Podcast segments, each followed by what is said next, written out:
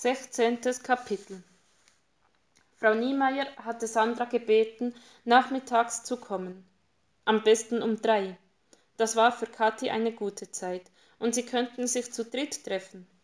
Also stellte Sandra um fünf vor drei ihr Fahrrad vor Haus Horizont ab, nachdem sie Felix und Marie zu Andrea gebracht hatte.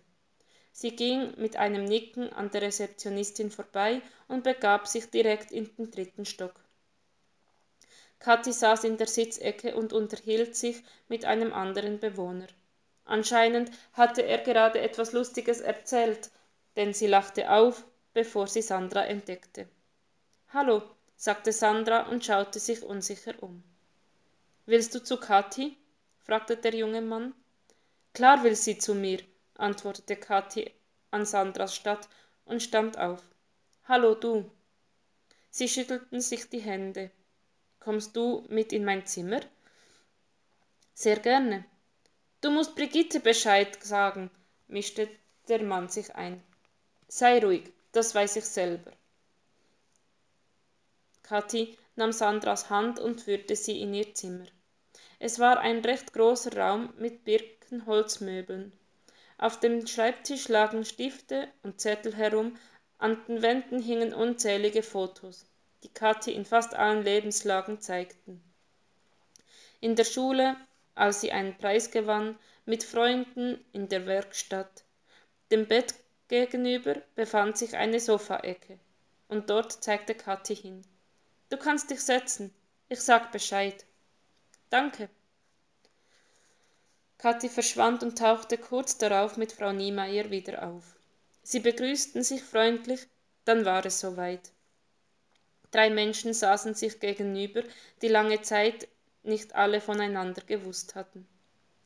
Kathi und ich haben bereits über die Situation gesprochen, sagte Frau Niemeyer. Kathi nickte eifrig. Du kannst mich besuchen, wenn du willst.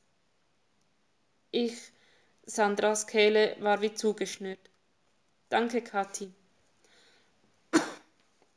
Du konntest nichts wissen.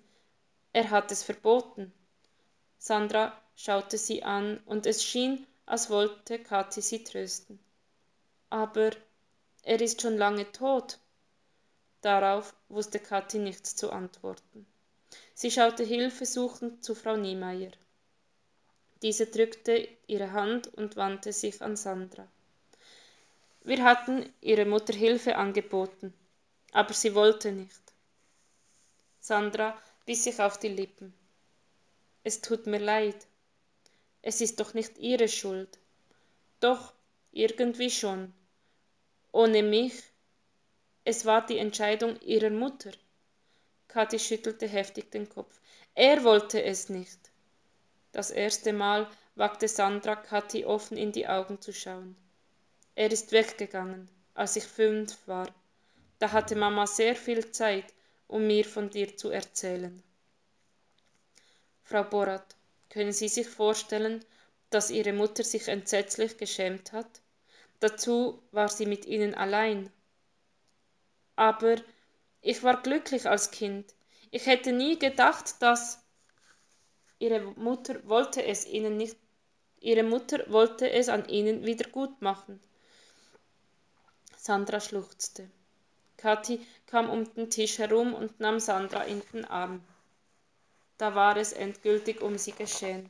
Sie ließ ihren Tränen freien Lauf und barg ihr Gesicht an der Schulter ihrer Schwester, die so ein feines Gespür dafür hatte, was Sandra brauchte. Haben Sie jemanden, mit dem Sie reden können? fragte Frau Niemeyer, nachdem sie eine Weile geschwiegen hatten.